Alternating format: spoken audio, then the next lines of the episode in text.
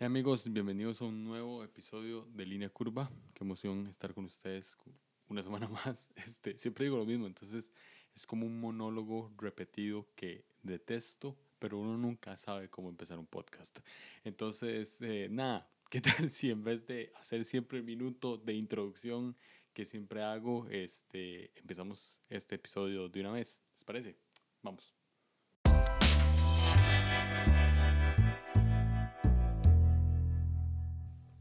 Como que Línea Curva se ha convertido en mi espacio para contar mi vida. Por más que no quiera contar cosas personales o que no quiera como sentarme y desahogarme, eh, me resulta más fácil. O sea, me resulta muchísimo más fácil que eh, planear un episodio con Biblia en mano o con libros en mano. Eh, sí, me resulta más fácil. Y aunque amo hacer lo otro, amo hacer otro tipo de episodios, estos son los como, como los que más me liberan y los que más me siento bien. Resulta que eh, ya les he contado y creo que se ha notado a lo largo del podcast, más que todo por una cuestión de inconstancia. Eh, esto se ve mucho, eh, el, el enneagrama me explica demasiado esto, ¿verdad? Cuando, cuando estoy en una zona de estrés constante o en lo que se podría llamar desintegración, me vuelvo una persona un poco más inconstante y muchísimo más fatalista. Eh, resulta que he estado atravesando como ciertas cosas que al final si las cuento no, ¿verdad? O cuando, o cuando las proceso en mi mente parece que no son tan graves, ¿no? Eh, e, es cierto que es como desvalidar lo que sentís cuando decís que lo que estás atravesando no es tan grave. Eh, pero cuando en serio lo comparas con otras cosas o con lo que otras personas viven, pues te das cuenta que tiene solución, que tiene salida y cuando ya piensas con cabeza fría dice, decís como, bueno, este, esto en realidad no es algo tan grave como lo pienso. Eh, sin embargo, eso no quita que, que, hayan sido como meses difíciles o un inicio de año difícil. Em, hace poco tuve que hacerme una operación, ya lo, ya lo he contado, pero no he contado qué operación me hice, porque me da un poco de vergüenza, pero en realidad no, no me debería dar vergüenza. Y hombres que están escuchando este, deberían de hablar, deberíamos de hablar un poquito más sobre esto. Resulta que tenía una fimosis, eh, si, si googleas la palabra fimosis te va a salir algo horrible en Google, entonces no lo hagas. Bueno, obviamente ya lo vas a hacer por pura curiosidad en este momento, probablemente lo estás haciendo, eh, pero es mucho menos exagerado de lo que salía ahí, o por lo menos en mi caso, pues no era tan grave, ¿no? Entonces tenía una fimosis y esto me obligaba a circuncidarme. Sí, me tenía que circuncidar. Una persona incircuncisa tenía que circuncidarme para una mejor vida en sí. Eh, no tenía nada grave, solamente tenía la fimosis que no, no permitía que me pudiese descubrir el glande. ¿sí? Estamos en línea curva todavía. línea curva, ok.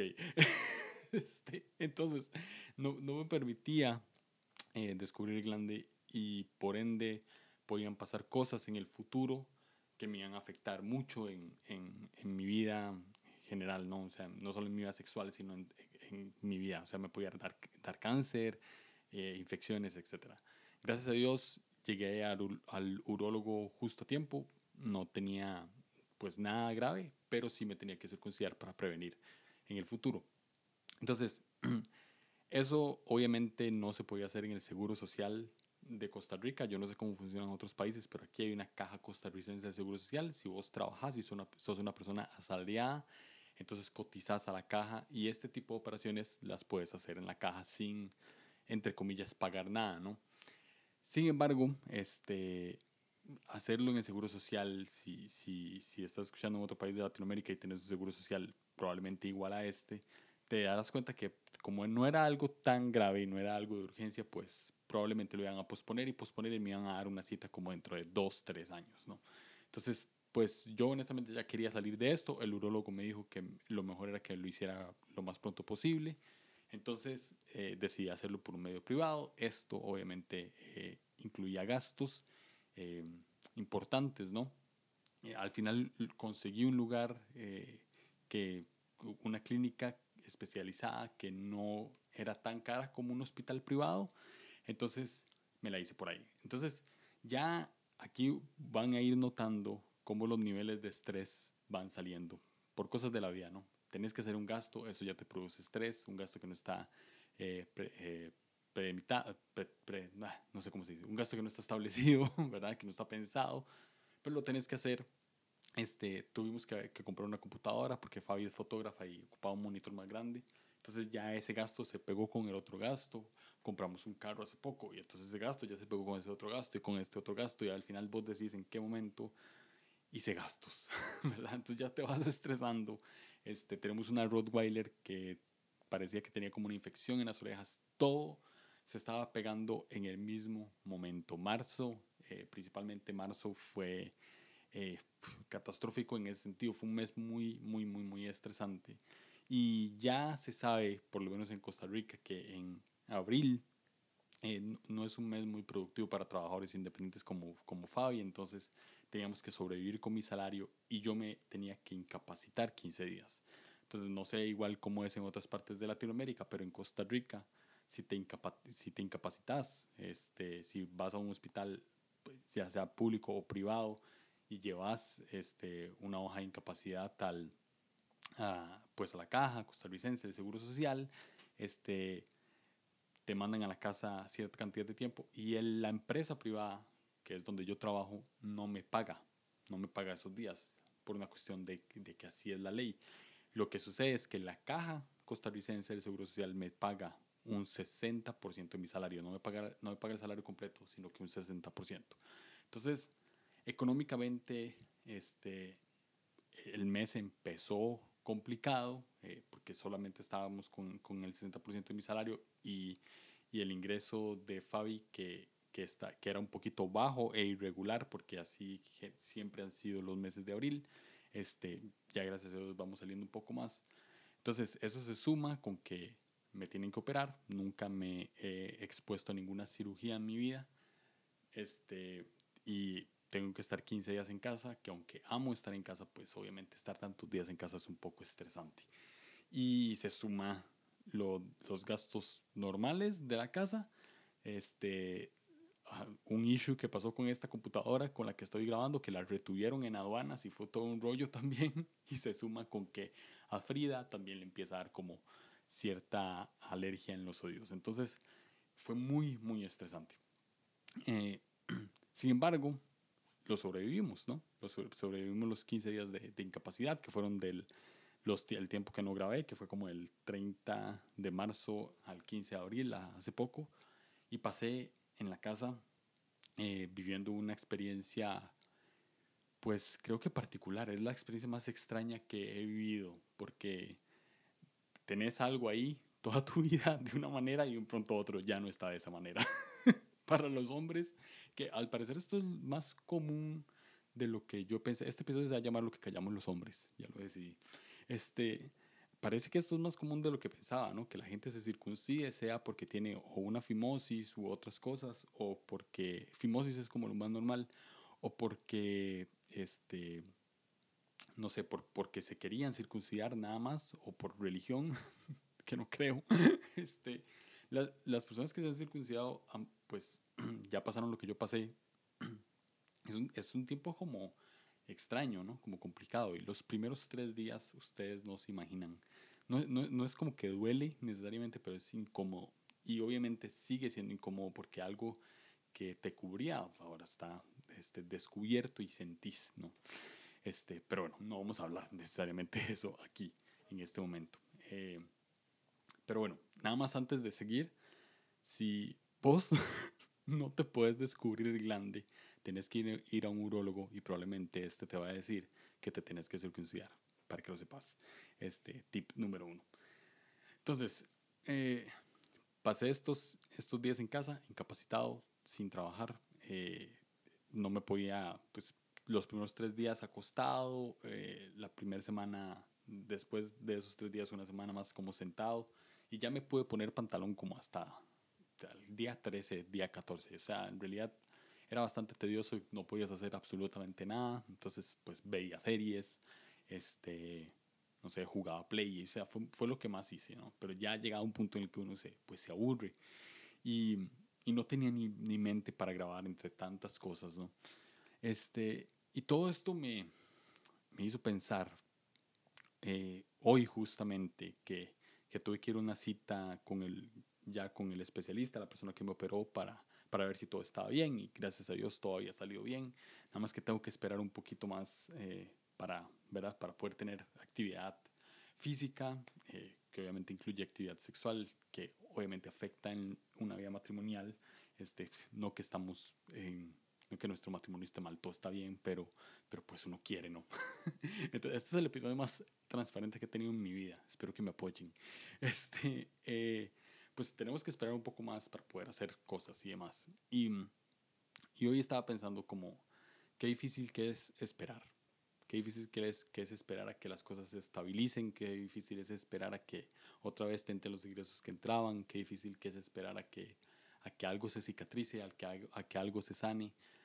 Qué difícil que es esperar, realmente es, es difícil. Y, y, y, aunque sea nada más lo, que yo tenga que esperar en este caso en concreto, sea, nada más tres semanas, un mes, este, aunque sea corto tiempo, eh, es complicado tener que, que, esperar. Vos querés salir de eso, vos ya querés una vida normal y regular y, y, no, no puedo ni siquiera pensar en las personas que, mujeres principalmente que tienen hijos y que a veces los tienen por cesárea, que dicen que la recuperación es muy difícil. No, no puedo imaginar este, la desesperación de decir, ok, ya quiero una vida normal, pero ahora tras de eso tenés que cuidar un niño. y por supuesto que ya no es una vida normal. O sea, te tenés que acostumbrar a un nuevo normal. Y de verdad que a veces uno pues ya dice, Dios, ¿en qué? Ya, o sea, ya, ya quiero todo lo, lo, lo normal, ¿verdad? Y es, y, es, y ese normal en realidad es un privilegio que uno, del cual uno no es consciente, uno no se da cuenta que uno vive en un privilegio, ¿verdad? O por lo menos yo, yo lo puedo decir desde, una, desde mi posición, realmente vivo en un privilegio, tengo una casa, este, pude comprar un carro, pude comprar una computadora, me pude operar, no nos morimos de hambre, salimos al final, podíamos pagar el alquiler de la casa, pues, pudimos comprar el medicamento a la, a la, perra, o sea, realmente ya cuando pensás con cabeza fría, es cierto que estabas atravesando un momento, pero, pero pudiste salir, ¿verdad? O sea, nada malo realmente pasó, todo tuvo una solución. Y ahora mientras estaba pensando en este episodio, en qué grabar, me acordé de, de Job, eh, que obviamente es el caso extremo de las cosas malas que le pasan a uno, ¿no? Eh, dicen que Job es una, es una fábula, que es, que, es, que es un libro que no es real, ¿verdad? Que no existió tal cosa. Eh, y que, que, probablemente es cierto, porque realmente todo lo que vive Job es catastrófico. Es el, el primer libro escrito de la Biblia, parece ser. Este, está ahí entre los, entre los poetas, si no me equivoco, del, del Antiguo Testamento. Y no sé si ustedes ya han leído la historia, pero básicamente Job era una persona sin mancha alguna, perfecto ante los ojos de Dios, ¿verdad? Una persona que no tenía que pues que no tenía pecado en cierto sentido, o sea, no, no, era una persona intachable, ¿no? Una bu buena persona, un buen ejemplo, un buen prototipo de ser humano. Y de un pronto a otro, literalmente, pierde todo en su vida. Pierde su familia, pierde sus bienes, pierde su casa, eh, pierde su salud en cierto sentido, ¿no? O sea, le viene una enfermedad, eh, todo lo pierde y queda solo, eh, con excepción de unos tres, cuatro amigos que son lo peor, o sea, que, que, son malos amigos, que, que justo en el momento de crisis que él estaba pasando, pues se juntan y le dicen, bueno, Job, probablemente todo esto es culpa tuya, ¿no? Por, por alguna razón. Entonces, tras de eso, con amigos que no le dan ánimo, era mejor estar solo. Y al final ya Job llega un momento en el que ya se, pues ya se harta de la vida y, y ya cuestiona a Dios y le dice, Dios, he confiado en vos toda mi vida, pero ¿qué, qué rayos está pasando? O sea, ¿qué diablos está pasando con mi vida? ¿Por qué esto es así? ¿Por qué esto me tuvo que pasar a mí, una persona que, que nunca ha hecho nada malo? Porque ni siquiera, ni siquiera es que estaba como cosechando lo que sembró, ni siquiera es que estaba viendo consecuencias de sus malos actos, porque no tuvo malos actos. No era karma, no, no era nada más que la vida misma o Satanás o como quieran verlo, pues haciéndolo pasar por un, una muy mala temporada.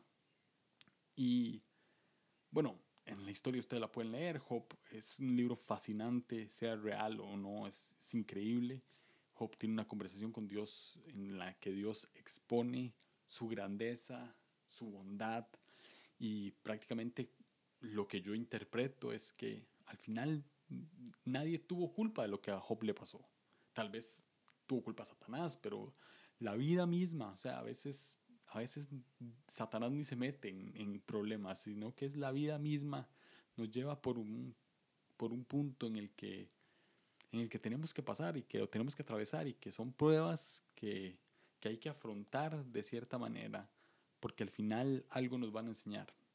Y pensando en esto, yo dije, a inicio de año, aquí están los episodios registrados. Hice una serie que se llama Esperanza, donde hablábamos del 2022 como un año de estabilidad. Y yo dije, ok, ya llevo cuatro meses en los que no veo estabilidad alguna, ¿verdad? O sea, no, no encuentro estabilidad.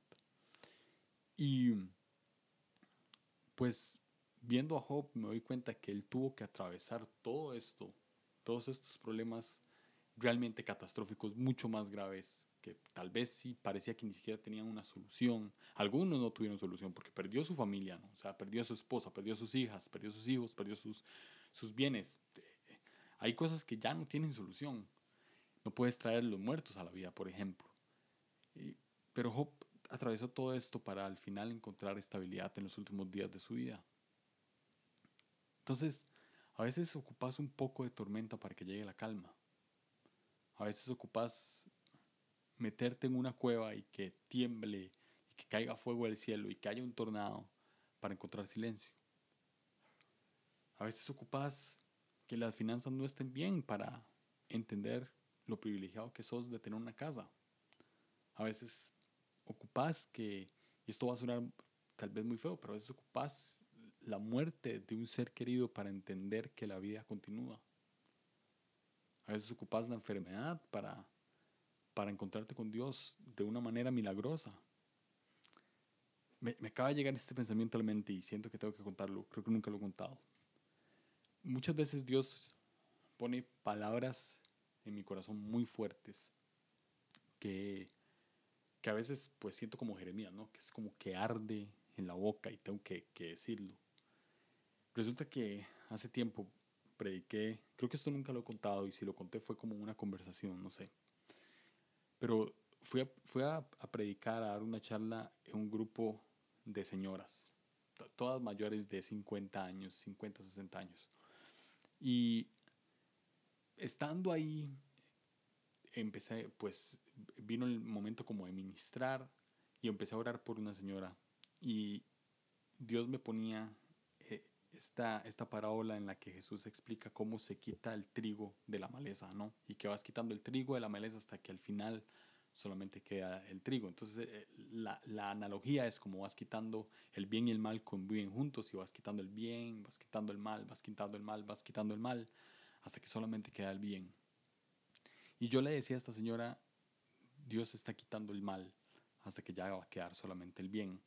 En el momento en que yo le dije eso, yo interpreté en mi corazón, no se lo dije obviamente, pero interpreté en mi corazón que lo que significaba que solamente iba a quedar el bien es que ella se iba a morir. Entonces, sí, o sea, sentí de parte de Dios que ella se iba a morir. Obviamente no se lo dije, como, pero sí le dije lo que Dios me estaba diciendo. Para mi suerte, cuando termina la reunión, esta señora me llama y estaba con su hija también y, y me dicen hey, explíqueme la palabra, es que quiero que me explique la palabra. Entonces yo me siento y yo le dije, bueno, eh, siento que en estos momentos de su vida eh, Dios va a empezar a arreglar cosas y usted va a quedar totalmente plena. Obviamente tampoco le dije se va a morir, pero quedar plena significaba que iba a pasar mejor vida. Y en eso la hija me dice, pues es que mi mamá tiene cáncer terminal. Y yo, ok, ahora todo tiene sentido obviamente sin decirle, ¿verdad? No le dije que se iba a morir, por supuesto. Pero sí le dije, bueno, no sé si lo que quiere decir es que se le va a quitar el cáncer y que va a vivir más. Eh, yo sabía que no era así, pero le dije eso y le dije, em, lo que sí creo es que Dios va a arreglar cosas en su vida antes de que usted se vaya y, y todo va a estar bien al final, ¿no?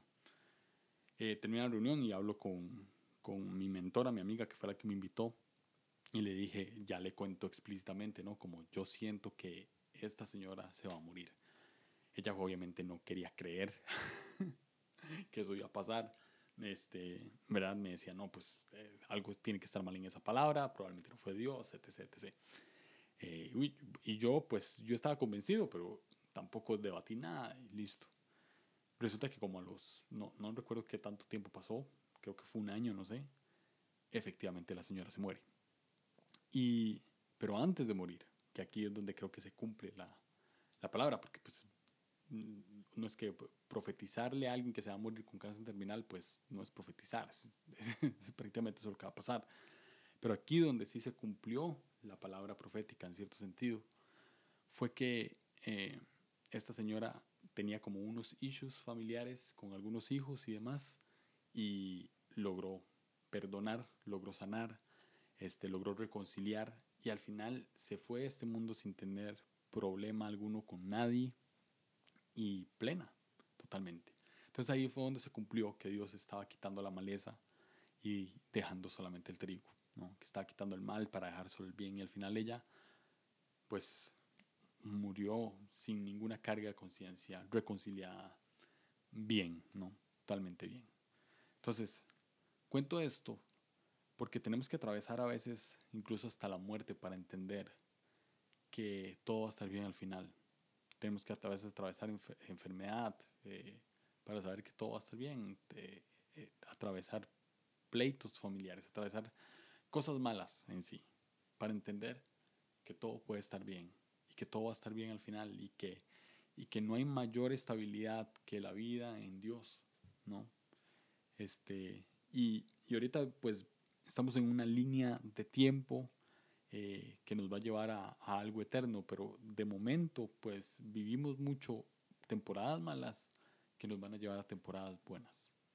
Siempre vivimos como estaciones espirituales, ¿no? Vivimos el otoño espiritual, la primavera espiritual, pero también vivimos el invierno espiritual. Y después de eso pues viene también un verano espiritual. Pero hay que atravesar el invierno, siempre hay que atravesar el invierno y son ciclos. Vas a tener un invierno espiritual hoy, probablemente el próximo año también.